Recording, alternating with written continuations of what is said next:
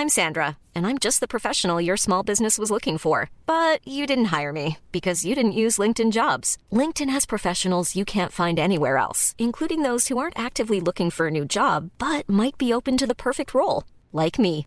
In a given month, over 70% of LinkedIn users don't visit other leading job sites. So if you're not looking on LinkedIn, you'll miss out on great candidates like Sandra. Start hiring professionals like a professional. Post your free job on linkedin.com/people today. Bonsoir, bienvenue dans After Sunday, l'émission de débrief du MotoGP.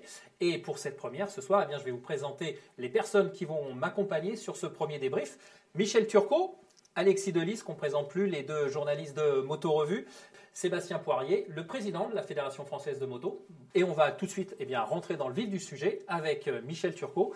Michel, on débrief avec la première rubrique, c'est l'image du week-end, c'est Johan Zarco, bien sûr. Bah oui, Johan Zarco, euh, deuxième. Donc c'est son meilleur résultat depuis le Grand Prix d'Espagne euh, 2018. À l'époque, il était, c'était sa deuxième saison. Il était sur une Yamaha du Team Tech 3. Donc euh, une superbe course. C'est son 49e podium en Grand Prix, son 8e en MotoGP. Il n'est plus qu'à un podium de Raymond Roche. Euh, on, dira, on rappellera qu'il y en a deux devant lui, hein, Fabio, qui en a, Fabio Quartararo qui a 10 podiums et, et Christian Saron qui en a 18.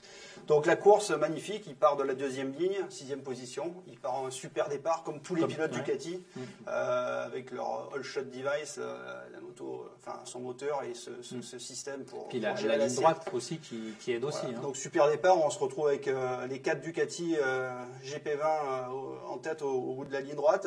Johan, il reste derrière euh, Francesco Bagnaia et Jack Miller sur le début. Il double rapidement Miller qui a des problèmes de pneus très, très, très tôt, on va dire, dans la course.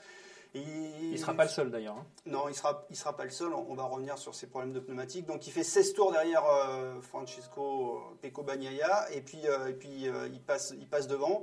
Ensuite, c'est Vinales qui les double. Là, il essaye de s'accrocher à Vinales pendant les 6 tours qui restent. Mais bon, Vinales avait un truc en plus. Il a eu encore mieux géré ses pneus.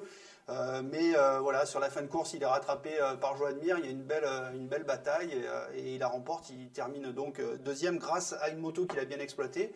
Euh, mais aussi, il est premier pilote Ducati devant, les, devant les deux officiels. Donc c'est un super résultat. C'était sa première course avec, euh, avec le team Pramac.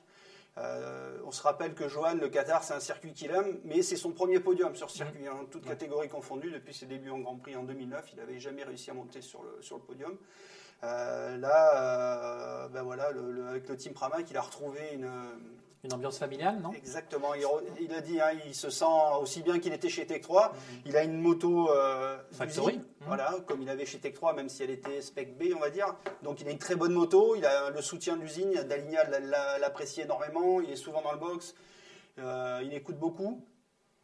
Et euh, ben voilà, c'est, c'est- ça va au bout et ça fait un super début de saison. Quoi. Alexis Et justement, Michel, qu'est-ce que tu en penses? Est-ce que cette place chez Pramac, elle est presque pas meilleure que celle dans le team officiel pour Joanne, finalement En tout cas, on peut imaginer qu'il y a un peu moins de pression euh, quand on est chez Pramac que lorsqu'on est dans, dans- dans l'équipe Factory. Après, euh, voilà, on sait qu'il était en balance euh, pour, pour, la, pour une place euh, avec, euh, avec Bagnaia.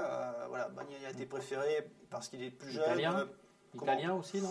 Ça a peut-être un peu joué, mais c'est surtout, je pense que le profil du pilote euh, était plus euh, tourné vers l'avenir. Voilà. Mhm. Mais en tout cas, euh, un très bon début de saison. Et, euh, Président, euh, j'imagine que ce début de saison avec un Français dès, dès la première course sur, les, sur le podium, forcément, ça fait plaisir. Oui, ça fait plaisir, surtout pour Johan, parce que c'est vrai qu'il a traversé une période difficile, il y a maintenant un an et demi, deux ans. Il a fait un choix très courageux, euh, qui a été à l'époque contesté, et euh, à un moment, on se demandait où est-ce qu'il pourrait rebondir. Il a toujours su où aller, ce qu'il voulait faire.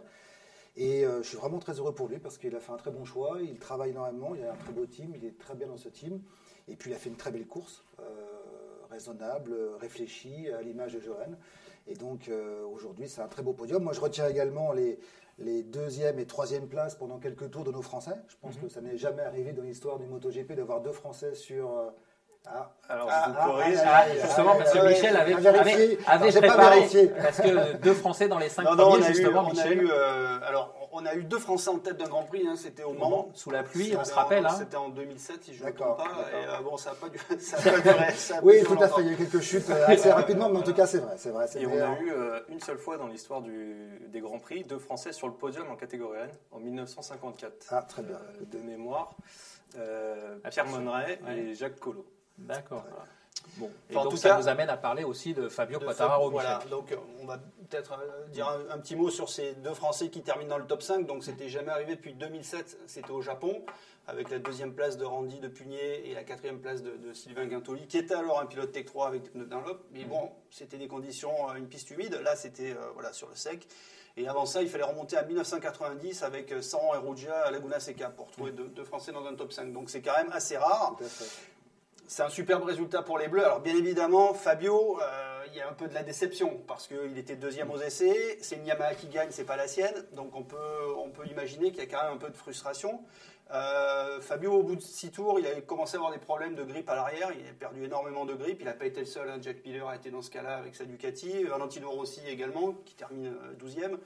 Euh, L'an dernier, en difficulté, il aurait euh, peut- serait peut-être tombé ou il se serait agacé. agacé, il aurait ouais. terminé 12e. Là, euh, il s'est calmé. Il a géré. Il a essayé d'adapter son pilotage en utilisant davantage l'avant, en épargnant l'arrière qui, qui glissait énormément l'accélération. Il sauve une cinquième place, il termine à 3 secondes du vainqueur, c'est un super résultat. En tout cas, ça, ça- ça prouve qu'il a, que le travail qu'il a fourni cet hiver avec son, avec son psy, euh, justement pour gérer ses émotions et son tempérament un peu colérique, ça, ça porte ses fruits. C'est une place encourageante. Alors voilà, maintenant on l'a dit, c'est euh, une Yamaha qui a gagné, c'est pas la sienne, c'est Ouais, son coéquipier. Donc on verra un petit peu comment euh, cela, ça peut l'affecter. euh, voilà. En même temps, dès ce week-end, ils vont se retrouver, ils vont se retrouver là-bas, donc ça, ça sera intéressant de voir la revanche. Ceci étant, il est quand même sur la moto qui gagne. Donc c'est plutôt positif. Ouais. C'est-à-dire qu'il est dans le bon team, comme, comme Johan. Donc euh, on a deux Français qui ont deux belles motos. Et ça, c'est plutôt rassurant et plutôt de bon augure pour le reste de la saison.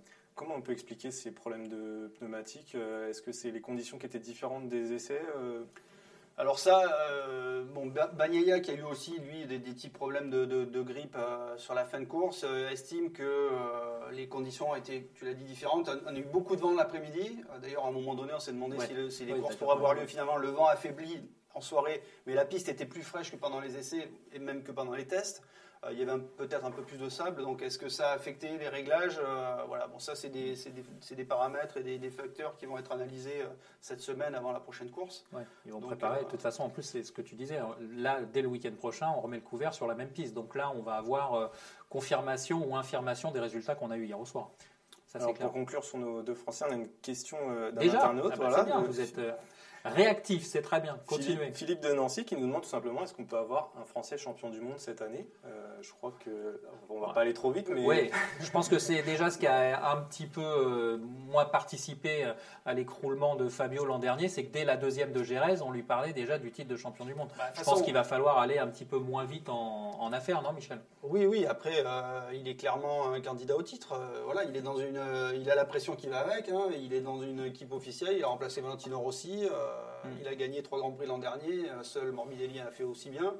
Euh, même si la fin de saison a été très compliquée, mais pour des problèmes qu'on connaît, hein, une Yamaha qui était en difficulté euh, techniquement. Donc euh, oui, il peut, il peut. C'est un candidat au titre, mais il n'est pas tout Oui, seul. quoi. voilà. Quant à Johan, sur le papier, euh, dans une équipe satellite, on n'est pas candidat au titre. Mais euh, voilà, il peut très bien devenir le leader de, de chez Ducati, où il n'y a plus vraiment de patron aujourd'hui, et avoir le soutien de, de Daligna pour. euh, Enfin, si, si- en tout cas, s'il confirme qu'il est, euh, qu'il peut être leader de, de- des, des pilotes Ducati, il aura le soutien pour, pour se battre devant, c'est sûr. C'est ce que vous disiez tout à l'heure, Président, c'est le fait d'avoir effectivement un, un environnement qui lui est plus adapté et puis de deux Français dans deux bonnes structures. Oui, Voilà. en tout cas, on les a vus tous les deux. En tout cas, Johan totalement à l'aise cette année. Donc, je pense qu'on a aujourd'hui deux Français qui euh, seront, euh, je pense, sur le devant de la scène euh, du MotoGP et peut-être, en effet, un premier titre de, de champion du monde. En tout cas, c'est tout le mal que l'on peut leur souhaiter. Et on a quand même aujourd'hui une première qui se- qui s'annonce quand même très très bien. On passe euh, au top, Michel, sur ce Grand Prix? Bah, le top, c'est Maverick Vinales. hein, c'est Mhm. Non seulement il gagne, mais en plus il gagne avec, euh, avec la manière, on va dire. Et c'est vrai que euh, moi, le premier, on ne l'attendait pas à, à dominer comme il l'a fait. hein. Alors on sait qu'en en 2017, quand il arrive chez Yamaha, il avait, il avait gagné les deux premières courses. Il s'était effondré après, donc c'est pour ça Mhm. qu'on va garder un petit peu de mesure par rapport à- aux perspectives qu'on Est-ce que aussi quelque part c'est pas euh, un, un moyen aussi de marquer son territoire par rapport à Fabio qui arrive, tu vois, Ah ben- sachant que lui maintenant c'est entre guillemets la valeur référence du team, tu vois? Ouais, alors il y a deux choses. hein. Déjà, lui, euh, Rossi n'est plus là, donc euh, il prend plus de place. Je pense que c'est euh, Rossi était, euh, pour lui, c'était pesant. Euh, Là, voilà, il se sent euh, plus chez lui, on va dire, dans, cette équipe. Il a peut-être un peu plus de soutien aussi, plus de confiance des Japonais et de, l'encadrement de l'équipe.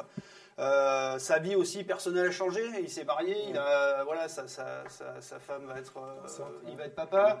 Donc on sent qu'il est beaucoup plus calme. Dans, enfin voilà, moi pour l'avoir rencontré cet hiver à l'entraînement à Alès justement, voilà, j'ai senti quelqu'un de beaucoup plus serein. Apaisé peut-être. En tout cas, il fait une course extraordinaire parce que euh, très intelligente. Euh, il est resté derrière Fabio, là encore, en pensant à, la gestion de ses pneus. Il, est, a attaqué au bon moment. Et quand il passe, il passe au bon endroit pour tout de suite faire le break et pas être rattrapé immédiatement par les Ducati, puisqu'on sait que la, Yamaha, son problème, c'est de se retrouver en bagarre avec des Ducati. c'est toujours compliqué de, se faire redoubler au frein, etc. Donc là, il a réussi à faire le break au bon moment et puis il a, il a, géré. Euh, il a géré sa course. Hein, euh, quand il double au 15e tour, il prend la tête. Il avait un dixième d'avance quand il double et le tour d'après, il a, il a 6 dixièmes. Dans un tour, il fait le, ce break d'une demi-seconde et, et, voilà, il a, la, il a, la, victoire en poche. Un autre top?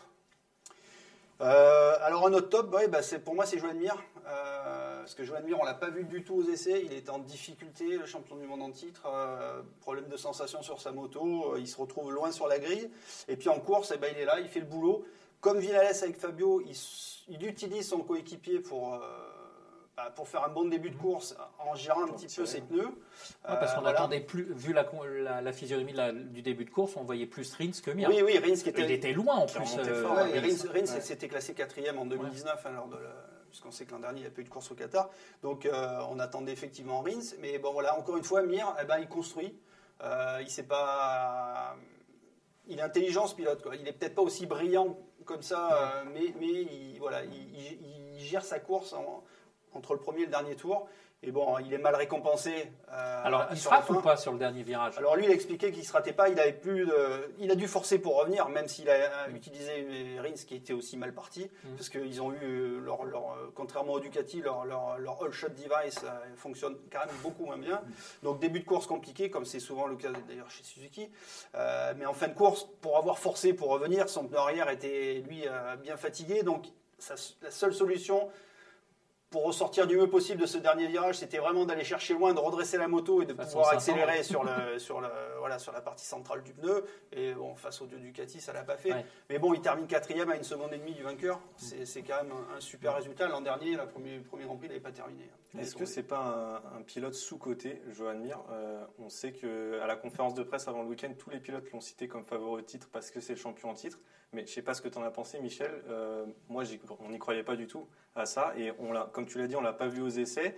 On, ne l'a pas cité à un seul instant comme euh, candidat à la victoire. Et finalement, il, est, il est toujours là. C'est un super, c'est un, un, gros talent, Joan Mir. Hein. Quand il arrive en Moto 3 la deuxième année, il est champion du monde. Il fait, il fait pas de bruit mm, mm. parce qu'il a un profil assez discret, on va dire.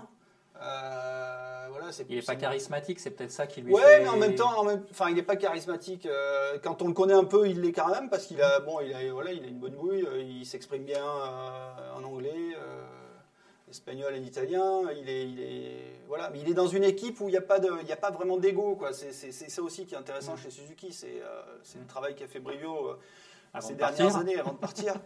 Euh, donc voilà, il est, euh, je pense qu'il est bien en place, mais il a, il a, c'est un pilote qui a un gros talent. Même en Moto 2, l'année où il arrive chez VDS, c'était compliqué parce que c'est l'année où euh, Michael Bartolini a été écarté. Il y avait un peu des tensions dans l'équipe. Il y avait Alex Marquez qui prenait beaucoup de place, donc ça a été difficile pour lui. Mais voilà, depuis qu'il est en Moto GP chez Suzuki, qui n'était pas non plus la moto candidate au titre tout de suite, quoi. Mm-hmm. il a fait, voilà, il fait, il fait le job et, et il est là, quoi. Alors c'est vrai que l'an dernier, il a gagné qu'un seul Grand Prix et que il est peut-être un peu déçu les, sur les, deux dernières courses euh, au Portugal. Euh, la, enfin, la deuxième course à Valence, c'est le Portugal, mais euh, non, voilà, c'est, il sera là, c'est sûr. Mm. On enchaîne avec les flops parce qu'on a parlé des tops, mais malheureusement, il y a aussi des flops et pas, n'importe lesquels. alors, moi, je vais vous parler de Ducati en flop. Alors je sais que ça va peut-être ça va surprendre, ça va surprendre, parce qu'on a, quand même deux Ducati sur le sur le podium, mais enfin bon, euh, on a quand même euh, une Yamaha qui gagne. Et euh, les deux derniers grands prix au Qatar, c'est Dovi qui les a gagnés, Dovizioso qui n'était pas là, qui n'est plus là, mais qu'on va peut-être revoir chez lui. Ça, c'est la suite. Mais en tout cas, lui, il a bien dû se marrer chez lui en regardant les en regardant la course, hein, parce que bah voilà, sans, sans Dovi, bah, la Ducati, elle n'a pas gagné au Qatar. Pourtant, c'est la moto la plus rapide. Encore une fois, gros boulot d'aéro tu vas nous reparler, euh, Alexis, après des vitesses de pointe. Euh, une moto, euh, une moto qui, qui pédale, mais qui est encore confrontée. L'an dernier, son problème, avait été la- la- c'est- cette gestion avec ce, ce nouveau Michelin arrière euh, d'Aligna 17 hiver qu'il avait, qui savait pourquoi ça n'avait pas marché, qu'il avait des, solutions. solutions. Et là, ben, ça n'a pas fonctionné. Alors, est-ce que, comme l'a dit Bagnaia, c'était dû aux conditions particulières de la course, euh, où, où la piste était différente Ouais. des essais? On verra ça dimanche. En tout cas, dimanche, il faut que. Il faut qu'il y ait une réaction, en tout faut cas. qu'il y ait de- une Ducati sur la Surtout Miller, podium, parce que sinon- on peut dire que Bagnaia a fait le, a fait le Ouais. job quand même, parce qu'il est, euh, il fait 16 tours en tête, je crois, de, de- Mm. si je dis pas de bêtises.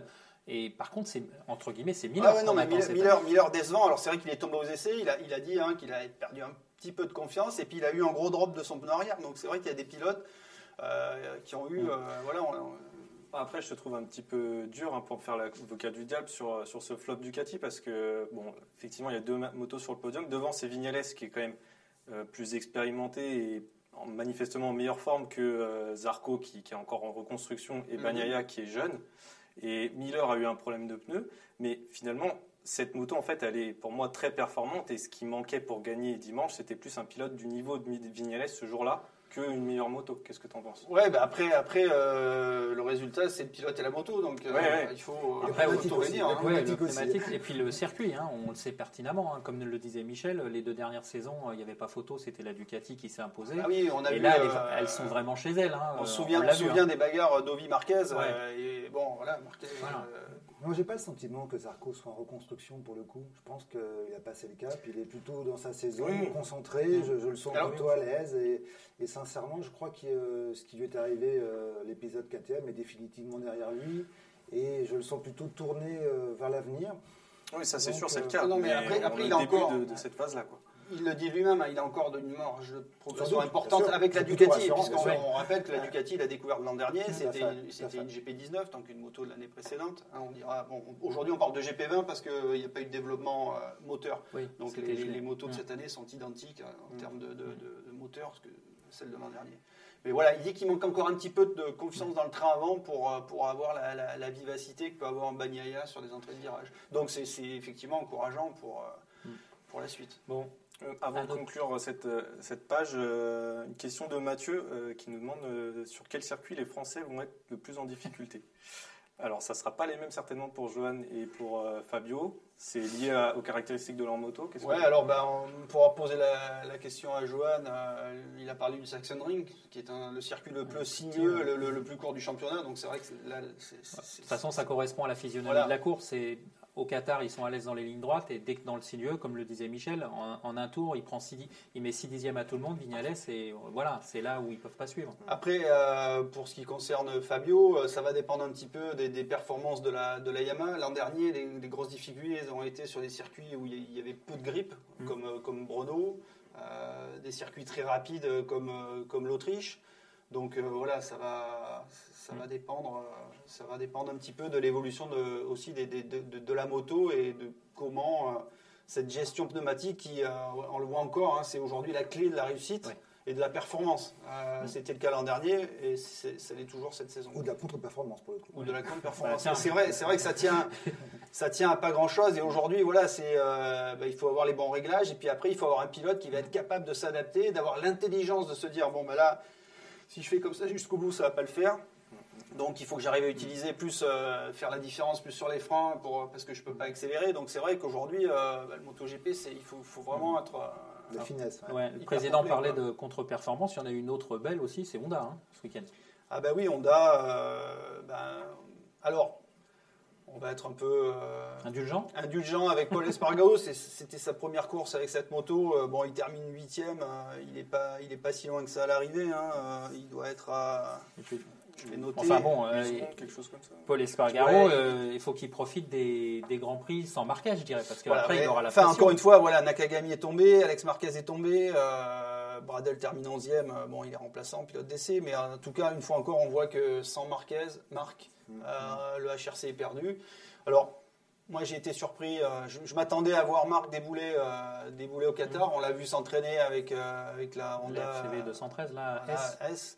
On l'a vu s'entraîner euh, à Il y a Barcelone. peu d'infos qui sont sorties en fait de ces tours Mais de toute façon, chez Honda, c'est c'est quand même, euh, ils ont une communication assez particulière. hein. C'est, euh, voilà, après, on sait, on sait aussi qu'il y a des, Il y a eu il y a des, des- des- des- des tentatives de procès entre Marquez et, euh, et Ouais, le pour docteur ça, Mir ouais. euh, par rapport à l'opération. Donc là, je pense qu'on lui a dit, si les médecins lui ont dit, il prend pas de risque, euh, je pense que là, il est prêt à les écouter. Il sait que, je pense que son bras, il aurait certainement euh, tenu le coup. On l'a vu rouler, il aurait pu rouler Mm. le samedi, mais je pense qu'on lui a dit, voilà, si jamais tu tombes et que tu te reblesses dessus, ça peut être fini. un drame absolu. Mmh. Donc je pense que voilà, il vaut mieux qu'il rate euh, en Allez, tout cas les deux premiers grands prix. Et justement, euh, au travers de cette décision, est-ce que ce ne sont pas aussi les médecins qui se sont couverts en disant à, à Marquez euh, non, nous on cautionne pas le fait que tu reviennes aussitôt Bah, il a changé d'équipe euh, de, de, de chirurgien. Déjà, il a, il a laissé tomber la clinique de- d'Exus de Barcelone avec le, le- le docteur Mir. Et maintenant, il est, il est suivi par des médecins, euh, enfin des chirurgiens à Madrid, une clinique de Madrid.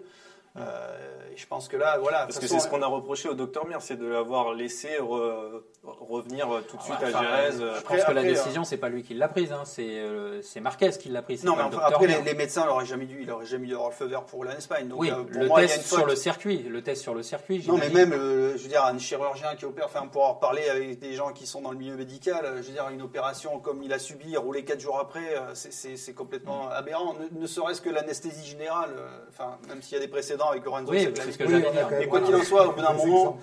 Enfin là, voilà, le, le- le- le problème, c'est que si- je pense que si aujourd'hui euh, il chute, Mm. il se recasse le bras, euh, c'est terminé. Ouais, Sa carrière, carrière est morte terminée, et, ouais. éventu- et peut-être même plus, Mm, plus mm. grave que ça. Peut-être Ouais. que l'usage de son bras serait euh, un problème pour la suite. Il a, il a 27 ans, Marquez, il a quand même la vie devant lui. hein. Mhm. Donc euh, voilà, et puis bah, sur les résultats, on le disait, hein, pas de KTM aussi dans les dix premiers. Par contre, le côté positif, c'est Aprilia, Alex Espargaro, qui finit d'ailleurs devant son frère Paul en, euh, au classement. Donc ça, c'est. Ouais, il termine, euh, il termine sixième. Donc euh, bon, c'est pas la première fois qu'on a une Aprilia sixième. On avait eu euh, en 2003 Colin Edwards à Suzuka et puis euh, Yannone en Australie, c'est le, plus récemment en 2019. Et Espargaro avait déjà fait euh, sixième à Aragon en 2017 et 2018. Par contre, c'est la, c'est la première fois depuis euh, qu'on est passé aux quatre temps et à MotoGP en 2002 qu'il y a un si faible écart entre entre l'Aprilia Et la, et moto qui gagne. Euh, voilà, KTM, un petit mot sur KTM. car on sent, c'est vrai qu'ils sont en ils ont été en difficulté, c'est, c'est- et ils l'ont été depuis les, depuis les tests. Euh, alors, Pourquoi? Losail, c'est, c'est un des rares circuits finalement. On sait que Pedrosa et le, le test team, ils ont énormément roulé en Europe. Sur tous les circuits où l'an dernier il y a eu des courses quasiment. Parce que l'an dernier, on a eu. C'est vrai que l'an dernier, les KTM ont brillé. On ne s'attendait pas là. Mais il y a eu un calendrier hyper réduit sur quelques circuits Mm. où Pedrosa avait roulé. Et là, on- quand ils vont se retrouver sur des circuits où il n'y a pas eu de test, et ben là, il y a quand même euh, il y a un manque de référents. Et, euh, Paradoxalement, la, la KTM l'an dernier, elle était quand même aussi appréciée et valorisée par, par la puissance de son moteur. On a vu plus d'une fois qu'elle tenait. Euh, elle marchait bien hein, dans la ligne droite. Ouais, non, mais pas, enfin, pas tant que ça en fait. hein. C'est Mm. c'est- c'est plus un problème d'exploitation de, la- de l'accélération et qui. Enfin, Donc, quand on pense à notre équipe française, hein, qui, euh, qui doit Tech 3. Tech 3, là, qui, qui, qui doit travailler Week-end avec cette difficile. belle machine Ouais. pour, ouais, Petrucci est pour les direct. résultats. ouais. fait. Président, euh, vous l'avez apprécié ce premier Grand Prix? Oui, tout à fait. Alors, j'ai pas eu la chance de pouvoir le, le- le vivre en direct, mais en tout cas, j'ai pu le regarder euh, hier soir. Et, Mhm. et donc, en effet, ça a été une course fantastique. On n'a pas vu le temps passer. On avait quand même ces deux Français euh, pendant quelques tours, deuxième et troisième. On sent que les machines, les performances sont, sont- sont très resserrées. Je pense que le, le travail qui est réalisé par la Dorna pour faire en sorte d'organiser ce, ce Grand Prix avec la FIM, ces Grands Prix, est compliqué, hein, parce que la crise sanitaire, elle nous touche, euh, et, et dans le quotidien, organiser des courses internationales, je peux vous assurer que c'est très compliqué. Et moi, je, je félicite hein, la Dorna et la FIM, et évidemment tout le staff, hein, d'avoir su créer cette bulle sanitaire autour de- des Grands Prix, parce que grâce à eux, on a la chance d'avoir de, de très beaux Grands Prix, et puis on va avoir une très belle saison qui, euh, qui a débuté ce week-end. Et, et c'est pas simple, hein, parce que parce que c'est beaucoup de contraintes. hein, quand, on, quand on connaît un petit peu la vie des, des teams, c'est une bulle sanitaire, ça veut dire qu'on est enfermé, qu'on n'a pas le droit de sortir, qu'on est quand même contraint. Et donc, euh, vivre ça pendant des semaines et des semaines, et ça va être quasiment toute la saison. Alors après, il y a ceux qui, ont, qui voient du positif. Il y a, il y a Ah. des, il y a des pilotes, enfin alors, il y a des pilotes, euh, notamment euh, Zarco, quoi, hein échangé sur le sujet avec lui. Euh, alors c'est sûr que le côté, euh, le côté entre guillemets festif, en tout cas là, les, les échanges qu'on peut avoir, euh, ils sont plus là. Par contre, lui me dit, moi je suis à fond sur mon job Ah parce bah, c'est que clair, pour je le peux coup, faire, ouais, voilà. il y a y pas De toute façon, sur le circuit, il n'y a pas, il y a pas, Il y a pas de dispersion il y a pas de dispersion, il y a Ah, pas de distraction. Les, les, les relations aux médias sont, sont limitées aux télé Mm. euh, ou à des conférences Zoom avec les, les journalistes de presse écrite. euh, qui Il faut l'accepter, il le faut l'anticiper, parce Ouais. que c'est pas, à mon avis, simple à vivre sur un temps long. Ouais. Euh, et en tout cas, bon, en tout cas, moi, je, je me félicite d'avoir pu euh, visionner un si beau Grand Prix. en. Alors justement, le Grand Prix, il a fait une audience euh, superbe sur Canal+, puisqu'il était diffusé en, en clair, Ouais. 1,4 million en moyenne, donc euh, avec des pics à 1,6 million. Mhm. Donc ça, c'est une bonne nouvelle. Président, maintenant, on va s'attarder un petit peu plus sur votre rôle, parce que vous avez pris vos fonctions en fin d'année, hein, peu- Octobre. octobre, voilà, fin d'année dernière. Et tout de suite, vous avez posé un cadre en disant que vous vouliez relancer euh, la filière vitesse française. Euh, comment vous allez vous y prendre, justement? Alors, c'est pas simple parce qu'aujourd'hui, on, on- on nous fait souvent la remarque de nous dire écoutez, en France, euh, Fabio, euh, Johan, Lorenzo, hein, qu'on n'a pas cité en Moto 3, n'ont pas participé à vos euh, épreuves de championnat de France. Donc, oui et non. C'est-à-dire que malgré tout, euh, lorsqu'ils ont débuté, ils ont débuté vraiment en France. Et c'est vrai que pour Zarco, il est parti très rapidement en Espagne, Fabio également, et euh, Lorenzo ensuite, pour participer à des épreuves nationales espagnoles. Moi, mon objectif, c'est de faire en sorte que on, on développe ce que l'Espagne a réussi à faire. Ce sont des écoles de mini-moto.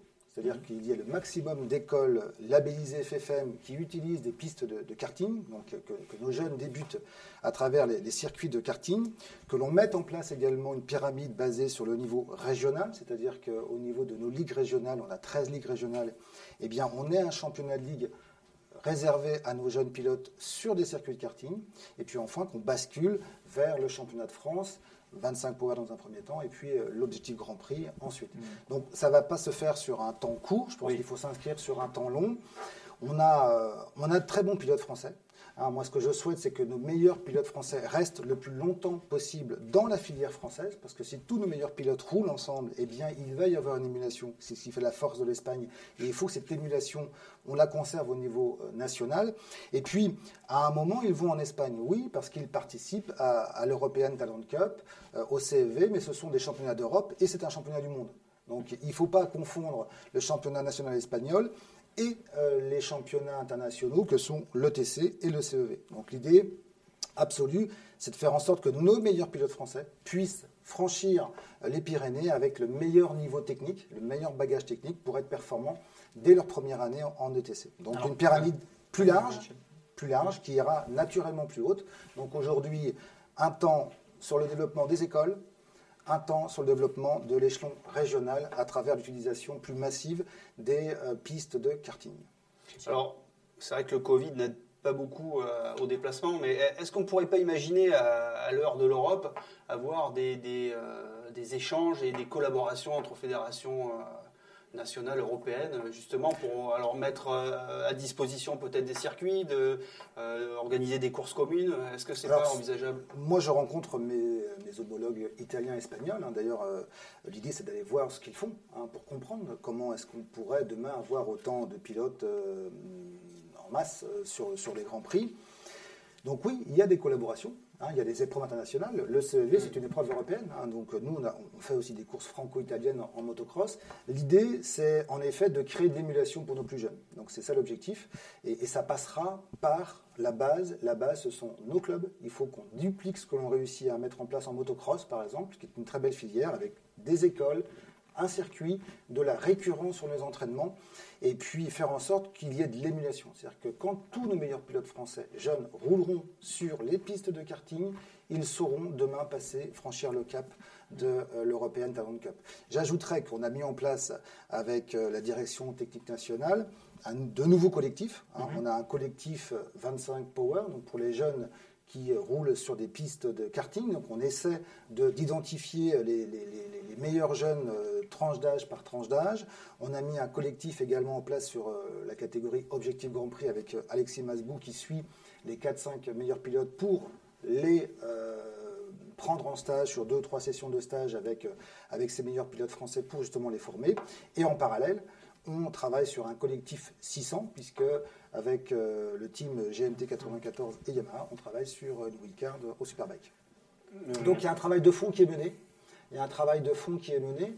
Euh, il y a un temps long qu'il faut assumer. hein. Il faut repartir de la base. Euh, non pas que hier nous ne faisions rien, nous travaillons, mais il faut vraiment que nous, fédérations, nous accompagnions la création d'écoles labellisées, la création de, de structures qui permettent à nos jeunes recréer de- la base, en fait, de la recréer une y a pyramide. il y a quand même pas mal d'initiatives euh, Il y a individuelles. de on va belles dire, hein, initiatives individuelles, tout à fait. Je pense à, Gimbert. euh, Sébastien fait un très aussi, beau hein, travail dans sa, dans Enfin, il y, a- il y des initiatives Tout individuelles, mais c'est- on sait- C'est ce qu'on essaie de mettre en place. C'est-à-dire qu'aujourd'hui, on a, avec euh, le mini-GP en euh, Normandie, on a aussi un, euh, en Occitanie un championnat de ligue. En PACA, on a aussi un autre euh, mini-GP qui se, qui- qui se construit.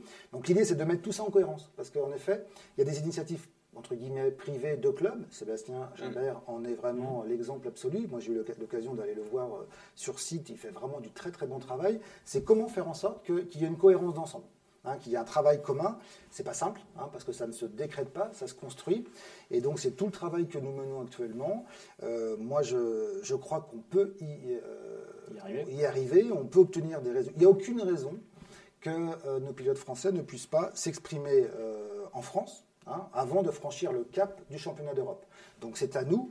Alors évidemment, euh, l'Italie, l'Espagne a une industrie, hein, c'est clair, notamment moto, mais nous, nous avons aussi une industrie. Je veux dire, on a Total, on a Michelin, on a Motul, on a de très très grands acteurs forts de la filière sport mécanique. Donc c'est à nous de, de se fédérer, de vendre un pré-projet, un projet construit avec, encore une fois, c'est une pyramide. Hein, il faut s'inscrire sur un, sur un temps long et ne pas avoir peur de repartir de la base. hein, pour, euh, il faut qu'on se réapproprie les pistes de karting, comme le font euh, les Espagnols et nos amis italiens. Vous Message avez, reçu. vous avez parlé de mini-moto, euh, il y a un championnat international qui a été euh, lancé à l'initiative de la Dorna. Tout à fait. comment ça va se mettre en place en France euh, cette année, ce championnat? Est-ce que Écoutez, nous, on a répondu immédiatement. C'est-à-dire qu'on a dit, on a répondu à la FIM et à la Dorna en disant qu'on était partant. Hein, on a même trouvé déjà un calendrier hein, de, de- de plusieurs dates euh, sur tout le territoire français. Donc c'est euh, Mini GP euh, World Series, donc Mini GP France avec euh, une seule marque de machine. Moi, je crois à ce concept. C'est un concept qui est packagé, qui est très simple en termes de, de lisibilité pour les parents notamment. C'est aussi à un prix raisonnable. Bon, donc euh, globalement, c'est coupe de marque qu'on a connues par le passé. hein. On avait la coupe Conti, nous, hein, il y a quelques années. Alexis Masbou a roulé sur, euh, sur une coupe Conti. Enfin, il y en a pas mal. Fabio. Quartararo. Fabio un- bien un sûr. Donc euh, on, on- on reprend, on reprend un petit peu cette direction-là, et moi j'en suis très très très très heureux. Donc on s'est approprié le sujet.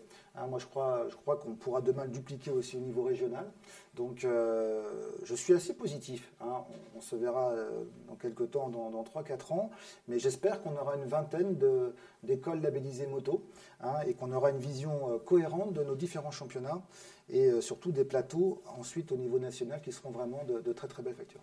Ok, merci Président pour ces explications. On, on suivra ça, ça sera le fil rouge de votre euh, premier mandat, Bah, on va c'est dire. important, hein. en tout cas, Voilà. ouais. Et puis bah du coup, on va passer à la chronique d'Alexis. Alexis, qu'est-ce que tu vas, qu'est-ce que tu nous as préparé plus On va parler un petit peu euh, des, des autres catégories euh, qui ont eu lieu ce week-end au Qatar, à commencer par le Moto 3 avec la victoire de Jaume Masia, euh, quatrième saison. Il revient sur une KTM du team Red Bull et euh, bah voilà, il confirme qu'il fera partie des favoris pour le titre, mais c'est pas lui qui nous a le plus euh, ébloui euh, ce week-end, c'est plutôt son coéquipier Pedro Acosta euh, qui est rookie. Mhm. Euh, voilà, première course en mondial pour lui et il termine sur le podium, deuxième. Euh, bah, sacrée performance. hein. La dernière fois qu'un rookie a fait euh, aussi bien, euh, c'était Chanonchu, c'était Chanonchu. turc, hein, vous m'excuserez, Ouais. qui avait gagné à Valence pour sa première course, où il avait carrément gagné. C'était déjà d'ailleurs euh, le team d'Aki Ayo. Et puis euh, pour compléter le podium, Darren Binder, euh, qui lui aussi euh, confirme bah, voilà, qu'il faudra compter sur lui cette saison, un podium en moins d'un dixième, donc une superbe course Moto 3 au Qatar. En Moto 2, Sam Loves, il n'a pas tremblé, il a confirmé voilà, ses excellents essais, il a dominé tout le week-end et il s'impose bah, en patron avec plus de deux secondes d'avance sur Rémi Gardner. Euh, Rémi Gardner qui sera aussi, je pense, au rendez-vous cette saison. Voilà, solide deuxième, belle remontée euh, en course. Sam encore, Loves, encore euh, un pilote ouais. euh, euh, mis Encore un pilote. Ayo, super week-end pour, Ouais, euh, ouais. pour Aki Ayo. Sam Love, c'est l'année ou jamais, non Quand même, ça fait un moment Bah, qu'il passe à côté quand même. hein. Ouais, enfin l'an dernier, il, est revenu euh, depuis Oui. qu'il est chez VDS là. Va euh, il est- lui aussi, euh, Ouais. lui aussi, il fait partie de ces pilotes que- qui, pour qui devenir euh, père de famille, euh, il y a ceux, il y a ceux qui prennent deux secondes et il y a ceux qui les gagnent. Il fait partie de ceux qui les gagnent. Et puis euh, bah, la troisième marche euh, du podium, elle est revenue à Fabio Ginantonio qui est, vu- qui est venu battre euh, Marco Bezzecchi sur la ligne et, euh, et qui a rendu euh, un bel hommage à, à son ancien patron euh, disparu. euh, on est pensé pour lui, Fausto Gresini. Mm. Euh, Un petit mot sur les rookies aussi en MotoGP dont on n'a pas parlé. On a trois rookies cette année, tous les trois sur euh, Ducati. Et Enea Bastianini qui, euh, qui s'est offert un joli top 10 pour sa première euh, course en MotoGP. Belle performance euh, de l'italien du team Avintia. Et euh, Jorge Martin aussi s'est montré, euh, du moins en début Ouais, de course, début de course, ouais. euh, un départ canon. Euh, premier départ en MotoGP, il était 14e sur la grille, il est 4e au premier virage. Alors, est-ce que c'est lui ou est-ce que, comme le disait Michel, c'est l'électronique Ducati qui est très performante? Alors c'est sûr que le, le All Shot Design Ducati est Device, performant. là, oui, voilà. Après, est beaucoup plus performant que chez Yamaha, hein, puisque Franco Morbidelli, lui, il a fait toute sa course avec l'arrière enfoncé, euh, une course d'amortisseur réduite à sa plus simple expression. Et, Et d'ailleurs, un problème qui est, qui est, qu'ils ont- dont ils ont eu connaissance sur la grille avant qu'ils partent et Ouais, ils n'ont pas pu le résoudre. voilà. Il a dû partir comme ça. il a caressé la course comme ça, euh, avoir des points. Donc, euh, ouais. Le record du week-end, Oui. bah, on l'a on l'a évoqué Il est français. Il est encore français. Johan Zarco, premier pilote à passer la barre des 360 km/h euh, en MotoGP. Ça commence à faire vite. 362,4 euh, en FP4. Sachant que les meilleures vitesses de pointe sont attendues au Mugello. Ouais. Ça promet. Euh, Est-ce qu'on va pouvoir aller Ouais, Ce qui est euh, surprenant parce que 370? au Mugello, en plus, la ligne Ouais, ouais, droite, non, elle après, remonte un après, peu. ça, hein. ça fout la trouille parce que Mugello, on se souvient Marquez au bout de la Oui. ligne droite. euh, Est-ce qu'on a une bosse? Ça déleste euh, Mm. quand ça retombe, euh, Nakano les aussi. plaquettes. Ouais, Enfin, Nakano, c'était un problème de pneus. Oui, mais enfin, Bridgestone. c'est lui. le genre d'accident qui, Ouais, qui ouais, non, mais Nak- maintenant. hein. Nakano, c'était euh, au milieu de la ligne droite. Euh, Ouais. Marquez, il est, quand il tombe, il est où? Et Pierrot Oui, au je sais pas si c'était Pierrot, comme, euh. Marquez, euh, il avait eu très chaud. Mais, euh, sincèrement, avec ces vitesses qu'on atteint maintenant, euh, il va certainement se poser un jour ou l'autre le problème de la résistance et de l'échauffement des pneus. On, Après, on y arriver, hein. c'est- après, ces problèmes de sécurité, on les a. Enfin, c'est- c'est c'est Mm. quelque chose qui est récurrent. euh, euh, Rappelle-toi qu'on est passé aux 800 euh, parce qu'on Oui. trouvait que Oui, les, les oui, 990 ça allait trop vite. Vite, bien sûr, Finalement, les aura 800 pas de ça, ça ouais. aussi. Donc c'est vrai que. Il faudra trop vite. réglementer pour euh, diminuer la vitesse, à mon Ouais. avis. à un moment Ouais, ou à un autre. après, de quelle manière Oui, euh, c'est toujours Ouais. compliqué. Bon, Allez, en tout cas, chez Alexis. On assure Ouais. qu'il n'y a pas de souci euh, à ce niveau-là. Euh, une nouveauté cette année, euh, vous n'en avez pe- peut-être pas aperçu, mais euh, au niveau des, de- des tracks limites. Alors, on parle beaucoup des pilotes qui, qui ne doivent pas mordre sur la partie verte, sortir de la piste sous peine d'être pénalisés. On a eu beaucoup de pénalités euh, l'année dernière dans les trois Fabio catégories. a, Fabio a frôlé la correctionnelle d'ailleurs. Il a été averti. hein. Il a, été- il a eu un avertissement il a eu en course, exactement. Et puis on se souvient surtout qu'à Misano, il avait perdu Mm. le podium à cause de ça. Euh, alors auparavant, c'était surveillé par euh, tout un tas de caméras euh, hyper précises. Euh, ils ont changé de système. Maintenant, il y a des capteurs de pression directement implantés dans, le, dans le sol, dans le circuit. Donc, quand un pilote mord au-delà du vibreur, ça s'allume directement. Donc, il n'y a même plus de, de jugement humain derrière. Mhm. C'est encore plus efficace. Comme au tennis pour le, le LED de, de l'engagement. quoi. Exactement. Ouais, mais ce- si tu passes la roue avant, ça détecte pas du coup. Si tu elle touche passes pas le sol, en, en roue arrière, tu sais, sur le, passes le vibreur. Faut pas poser ses roues. Faut pas poser ses roues, tu vois. Non, mais quand tu coupes une chicane, tu passes l'avant, euh, ça peut fonctionner, quoi. Ouais, À mon avis, il va y avoir des, il va y avoir des. En tout cas, il n'y a pas eu de futures soucis polémiques. Ouais, il n'y a pas eu de soucis, euh, Il n'y a pas eu de souci euh, non plus avec la météo, mais c'est pas passé loin. Mhm. Euh, on a eu un dimanche très venteux et on se souvient surtout qu'il y a euh, dix jours, euh, pendant les essais hivernaux, il y a une journée qui a été complètement gâchée à cause, à cause du sable. Euh, bah, c'est un problème un petit peu euh, récurrent au Qatar. Euh, on se souvient aussi que la course avait eu lieu lundi en 2009 euh, Mhm. à cause de la pluie. Ouais. Euh, on croise les doigts gag, que ce week-end, euh, on ait un Grand Prix qui ait bien lieu euh, voilà, le Il eu- dimanche. Il y a eu des séances de, qualification annulées aussi à cause de- Oui. d'inondations. Voilà. C'est- Et puis on va terminer avec un anniversaire, celui de la Dorna. Euh, ça fait 30 ans que Carmelo Espeleta est, à la tête des Grands Prix. Euh, 1992, avec une belle réussite. Il a eu beaucoup de travail depuis l'année dernière avec la crise sanitaire. Euh, on sait qu'il vient de faire vacciner tout le paddock grâce au Qatar. Euh, bah voilà, Ou c'est- quasiment tout le paddock. Ouais, ouais, il y a des- il y a des récalcitrants. Ouais, c'était pas obligatoire. On sait que Marquez a fait euh, l'aller-retour pour aller se faire vacciner. Ouais, ouais, un petit coup de Ah. com. ouais. Euh, en tout cas, ouais, cette situation, elle n'est pas évidente, notamment pour tous les promoteurs hein, avec qui euh, la Dorna Mm. travaille pour, pour organiser des grands prix à, à huis clos. Euh, président en France euh, pour les promoteurs, pas seulement euh, Claude Michy en MotoGP, mais de toutes les courses, cette situation, notamment le FSBK ce week-end qui était à huis clos, Mhm. bah, c'est pas évident à, à gérer. Non, c'est com- c'est compliqué évidemment. Donc nous, on a, on a réussi à obtenir l'accord du ministère et- des Sports et ensuite de la préfecture de la Sarthe. Et on a travaillé avec euh, l'organisateur, donc l'ACO, euh, pour organiser cette ouverture du championnat de France Superbike à huis clos, qui a été d'ailleurs un, un très très beau succès en termes de nombre d'engagés, en effet. Oui, c'est compliqué. hein, c'est extrêmement compliqué. Euh, Ce qui est très difficile, c'est qu'on doit toujours se projeter à deux mois, puisque nous, on dépose nos dossiers, enfin, nos clubs déposent des dossiers euh, pour des manifestations. Enfin, il y a deux mois d'instruction de dossier. Et donc, il faut qu'on se projette aujourd'hui au- sur les manifestations du mois de mai, du mois de juin. Et euh, dans un temps incertain, Mm. Euh, on ne sait pas s'il y aura ou pas des spectateurs, on ne sait pas s'il il y aura des jauges, si on est autorisé en spectateur, on ne sait même pas si on pourra organiser. Donc il y a un instant T qui est l'instant où on engage les frais, et des, beaucoup de frais. Et c'est là que c'est compliqué pour nos clubs. Donc nous aujourd'hui, on apporte un soutien massif à tous nos clubs organisateurs, c'est vraiment l'objectif, euh, parce qu'il faut qu'on ait un calendrier à offrir à nos, pilotes. En vitesse, on a la chance d'être sur un circuit fermé, où l'économie générale de la manifestation peut euh, se baser sur les, engagements des pilotes, hein, puisque mmh. ce sont les pilotes qui, qui font, euh, qui font l'économie de la manifestation. Donc on peut organiser 100 spectateurs, en tout cas en championnat de France. Et, donc on a bon espoir de, pouvoir organiser notre championnat de France Superbike, mais également les Coupes de France Promo Sport euh, cette année, même si c'est vrai que ce temps est, vraiment difficile et pesant. Oui, puis c'est euh, compliqué de se projeter euh, compte tenu de la situation dans deux mois. On ne sait pas comment elle aura évolué. Alors on travaille beaucoup, on travaille beaucoup avec, avec les, organisateurs de manifestations internationales parce qu'au-delà de l'accueil des spectateurs, il y a aussi l'accueil des participants. On a parlé mm. de la vaccination des pilotes, mais il faut créer une bulle sanitaire. S'il n'y a pas de bulle sanitaire, on, part sur une septaine de tous les pilotes, de toutes les équipes, etc., euh, etc., des journalistes. Donc euh, il y a vraiment un, travail considérable qui est mené par, par tous les organisateurs. Moi, je tiens à les féliciter parce que c'est vraiment beaucoup de difficultés, beaucoup de stress et beaucoup d'angoisse. On travaille avec eux. Hein. Nous, on est en relation avec nos amis de l'automobile, mmh. avec la FFSA, pour, pour travailler sur une vision cohérente des sports mécaniques en France. On a une réunion prochainement en visio euh, en fin de semaine. Claude Michy euh, est évidemment euh, au cœur de, ce travail avec la CO. Et, je pense que l'objectif, c'est évidemment de faire en sorte qu'on ait un Grand Prix de France mi-mai, parce que ça serait quand même très frustrant d'avoir d'aussi beaux champions et de ne pas pouvoir les accueillir pas les voir à Ça, c'est clair. A priori, on aura un championnat nettement plus cohérent, en tout cas, que ce qu'il a été l'an dernier, même si on peut avoir toujours des, surprises de dernière minute, puisque, a priori, Enfin, Carmelo Speletta a l'assurance de, tous les promoteurs d'organiser leur épreuve, même à huis clos. ce qui n'était pas le cas l'an dernier, c'est pour ça qu'on a eu euh, en fait un championnat réduit sur quelques circuits qui, étaient, qui pouvaient jouer le jeu. là, cette année, il y a des garanties. Euh.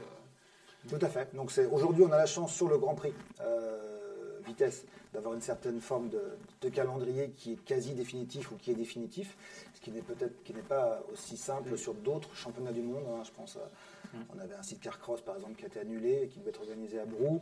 On a, on a d'autres épreuves internationales qui, euh, qui euh, devaient être organisées en, avril et au mois de mai, qui sans doute, peut-être, n'auront pas lieu. Je parle évidemment pas du Grand Prix, mais je parle du trial et, du mondial de site Après, il peut y avoir aussi des, des, problèmes de circulation. De, de, quand on est sur un championnat international, on peut très bien avoir des, frontières qui se ferment. Hein, exactement, exactement. C'est toute la difficulté. Alors, je ne suis pas inquiet pour le Grand Prix parce qu'en effet, il y a une bulle sanitaire, mm. compte tenu des enjeux, qui, qui pose aucun problème. C'est un peu plus difficile sur des championnats qui sont moins médiatisés. On a, on avait, on a un championnat de France jeune motocross 65-85, des jeunes de toute l'Europe.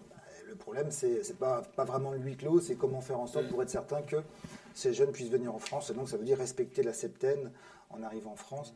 Bon, oui, les, transferts de, inter, inter, pays sont, évidemment très compliqués. J'ajouterais, si vous me permettez, cher Alexis, il y a quand même une, un pilote français en moto 3 Hein, euh, première course, Rocky. Lorenzo Felon. Lorenzo Felon qui, euh, bah, qui, euh, qui, a fait sa première course en Moto 3 et qui, j'espère, constituera l'avenir de, la moto française. Et donc, on lui souhaite une, une, belle saison. Mm. sa première saison. Je crois qu'il ne faut pas lui mettre de pression. Il est vraiment là pour apprendre. Il a un contrat de deux ans d'ailleurs. Tout à fait. Donc, je pense qu'il faut laisser grandir sereinement, tranquillement. Et, et, voir tout ça l'année prochaine. on va, euh, on va passer aux questions parce qu'on est déjà euh, un peu long. Je sais que vous êtes nombreux à être derrière les, écrans, mais il faut tenir, tenir le temps. Donc on va, on va passer directement aux, questions s'il y en a, Alexis. Et je crois qu'il y en a pas mal. Une petite question de Thomas euh, qui nous demande quid de l'accompagnement financier des, jeunes pilotes français? on sait que la FFM aide tous les ans un certain nombre de, pilotes. Quels sont-ils À quelle hauteur? Alors ça dépend, il y a, une grille, il y a une grille qui, a été euh, revue d'ailleurs cette année. Euh, on essaie de tenir compte du projet sportif des, pilotes, donc on accompagne en European Talent Cup et on accompagne aussi en, e euh, CEV Junior Prémoto 3, donc en Espagne, hein, sur le championnat du monde. Donc on accompagne trois ou quatre pilotes dans ce cadre-là. On accompagne aussi d'autres jeunes pilotes sur le Super Sport 300. Euh, sur le Super Sport 600, puisqu'on a la chance d'avoir aussi euh, des pilotes euh, qui performent dans ces catégories. Il nous arrive aussi d'accompagner des teams. hein. Le team de Christophe Guyot en Super, en Super Sport 600, on l'accompagne. Le team de Flambeau, on l'accompagne également. Donc on essaie d'avoir une vision cohérente de, euh, du dispositif, d'où l'importance aussi de construire un projet avec le collectif Oui, pour en nourrir place, toutes ces pour justement qu'on essaie d'alimenter et de travailler ensemble. Après, la fédération ne peut pas financer les saisons de tous nos sportifs français. On a une quinzaine aujourd'hui de jeunes qui participent à des euh, championnats d'Europe, championnats du monde, hein, sur les- toutes les catégories vitesse. Je ne parle que vitesse. Les saisons en vitesse euh, représentent une, euh, une certaine somme, ça coûte relativement cher. Donc nous, notre travail à nous, c'est de faciliter, c'est de participer, c'est d'accompagner, mais on ne peut pas se positionner comme étant euh, la structure qui finance une saison. C'est pas possible. hein. L'objectif, c'est, c'est, euh, c'est par contre être là au moment où il faut pour passer un cap, pour progresser. Quel est votre regard sur euh, l'endurance qui euh, s'est énormément internationalisée ces dernières années? Voilà, un championnat qui prend, qui prend de l'ampleur, un beau championnat, mais qui de fait euh, offre beaucoup moins de place aux pilotes français. On sait que c'est un championnat euh, qui permettait à beaucoup de pilotes de vitesse français de vivre, tout simplement. Euh, et aujourd'hui, euh, il y a de moins en moins de teams officiels qui recrutent euh, des Français. Ça, c'est pas une bonne nouvelle. Oui, alors tout dépend comment est-ce qu'on voit les choses. Moi, je serais tenté de dire que le fait, d'abord, l'endurance, c'était vraiment une l'ADN euh, française et la culture moto française, et donc c'est plutôt positif qu'on ait réussi à, à franchir le, le cap du territoire pour l'internationaliser. Hein. Et donc, ça, globalement, avoir des champions du monde français, euh, parce qu'on a cet ADN-là, c'est très bien. C'est aussi une, une opportunité. Alors, évidemment, euh, que peut-être il y a moins de pilotes français. Ceci étant, on a quand même la chance de retrouver beaucoup de pilotes du championnat de France Enfin, on a Superbike. perdu euh, un recordman des victoires aux 24 heures du Mans, le champion du monde en titre Étienne Masson, euh, Kenny Forêt qui se retrouve sur une position hum, de quatrième pilote sans savoir Oui, vraiment oui, s'il va oui. rouler, Mais je vous rappelle quand même que l'an passé, on a eu un team français qui, qui- qui est champion du monde. qui est avec, aujourd'hui euh, franco-japonais. Oui, non, mais encore une fois, c'est bon. Il faut, je crois. Non, mais c'est- euh, ça va bien sûr dans la logique de l'évolution de ce qu'on disait de l'internationalisation. Mais ce que dit Alexis a, Il a- faut, faut quand même souhaiter que l'endurance devienne, enfin, souvent. oui international, bien sûr. Plus un championnat s'ouvre et plus globalement, lorsqu'on gagne le championnat euh, du monde, si c'est un vrai championnat du monde, eh bien, euh, vous avez un, plus crédible. un titre qui, euh, qui rayonne et qui, qui, euh, qui comment dirais-je, vous permet de vous positionner. Ça ne veut vraiment pas dire que ceux qui ont été champions du monde par le passé, c'est pas le cas. Je dis juste qu'en effet, aujourd'hui, on est sur une logique un peu plus internationale. Tant mieux, je pense, parce que bah, ça permet de sauver aussi nos, nos épreuves. hein, Oui, des puis c'est 24 aussi un, aussi un moyen de- de- de- de- d'attirer les constructeurs, enfin, de faire en sorte que l'industrie s'investisse dans la discipline. La preuve, c'est que nos, euh, et nos 50 nos 52 teams aux, aux 24 heures du Mans, euh, avec une trentaine, je crois, de teams permanents, Mhm. Bon, on se professionnalise. Allez, on va partir. euh, On remercie sur- euh, Ouais. ouais, nos internautes. Euh, D'ailleurs, tous nos internautes qui ont posé une question ce soir euh, ont gagné ce t-shirt euh, de la marque euh, Saint. Sympa. Euh, donc voilà, on vous, on vous envoie ça très bientôt. euh, on rentre en contact sur les réseaux. Alors justement, puisqu'il y a des cadeaux, on va terminer cette émission. On est désolé, on a débordé un petit peu. Je parle surtout pour la régie, justement par une autre, euh, une autre forme d'obtenir des cadeaux, à savoir le concours, le jeu concours pronostic MotoGP, puisque on va faire chaque semaine. Vous aurez la possibilité eh bien de participer à ce jeu. La question est très simple. Il faudra nous donner le euh, poleman et le podium. Donc ça, c'est très simple. C'est très simple. euh, Enfin, non, la démarche en elle-même est très simple. Après, effectivement, dès demain, vous pouvez aller sur euh, les, les sites concernés et donc vous postez votre réponse. Donc, on le rappelle, le poleman et le podium euh, de la course à venir. Donc, le podium et la course à venir, c'est celle du Qatar, puisque dès dimanche prochain, on recommence. On en a parlé tout à l'heure. On sera de nouveau à l'oseille. Donc, on va faire un petit tour de table. Président, c'est le moment de vous mouiller. Le poleman et le podium. Fabio, Paulman, je verrai bien Paulman euh, la semaine prochaine. Et puis moi, je, je vais prendre, prendre mes rêves pour des réalités. Je verrai bien une victoire Zarco, deuxième euh, Mir et troisième euh, Fabio. D'accord, donc deux Français sur le podium. Michel, faudra réviser les statistiques pour voir euh, depuis combien de temps c'est pas arrivé. Alexis, euh, là, j'aurais dû réfléchir avant. Euh, Paulman, j'aurais eu aussi envie de dire Fabio, mais on va, on va changer, on va dire Miller. Euh, podium. euh, je note hein, pour euh, Alexis. hein. alors, s'il faut le podium dans l'ordre. euh, Tant qu'à faire. ouais, allez, allez, Fab- Allez, allez. Fabio. Mhm. Fabio, euh, Fabio, Miller, euh, Morbidelli. D'accord. Michel. Ouais, moi je pense que c'est une Ducati qui va gagner.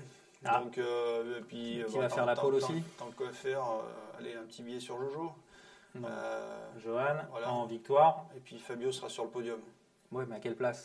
Parce que ça, c'est Non, facile de pas- le dire. Je, mais- suis pas, je suis pas Madame Irma non plus. Non, euh, allez, euh, tu veux un podium? Ouais, allez, prends des risques. Allez, je prends des risques. Alors, euh, Zarco, Zarco, Miller, Quartararo. D'accord. Ok. Et le poleman, tu ne nous l'as pas donné? Bah, Zarco. Zarco aussi. D'accord, il fait coup double, Johan. Allez. Bon, allez, moi je vais dire Miller en pôle. Et puis euh, je vais aussi suivre une, une constance, une Ducat. Bagnaia, moi je pense qu'il Ah, peut gagner. ouais. Et Ah, il, puis- peut- il y en a beaucoup qui peuvent ouais, gagner. Bagnaia, Vignales et Johan. Voilà. Et euh, Fabio 4. Allez. Ok? Ça vous va? On fait les comptes euh, la semaine prochaine? Rendez-vous dans Ok. une semaine. Voilà, donc on est désolé, on a débordé largement. C'est la première, fallait bien qu'on se pose. J'espère que l'émission euh, vous a plu. Donc vous le savez, vous votez, vous postez euh, vos pronostics plus exactement sur les pages concernées de Motostation, Motojournal, Motorevue et de l'émission sans concession. Et on se retrouve ici même lundi prochain à 19h, même heure, même endroit pour After Sunday, l'émission qui débriefe le MotoGP. Merci Président de votre Merci participation. Merci Alexis et merci Michel. Bah, merci à vous. À la semaine prochaine.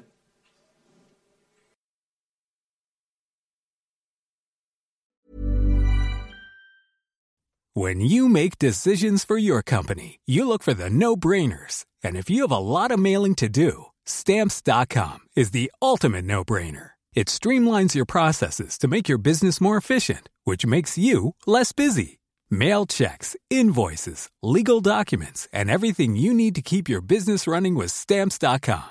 Seamlessly connect with every major marketplace and shopping cart. Schedule package pickups and see your cheapest and fastest shipping options from different carriers. With rates up to 89% off USPS and UPS rates. And with the Stamps.com mobile app, you can take care of mailing and shipping wherever you are. Make the same no brainer decision as over 1 million other businesses with Stamps.com. Sign up with Code PROGRAM for a four week trial, plus free postage and a free digital scale. No long term commitments or contracts.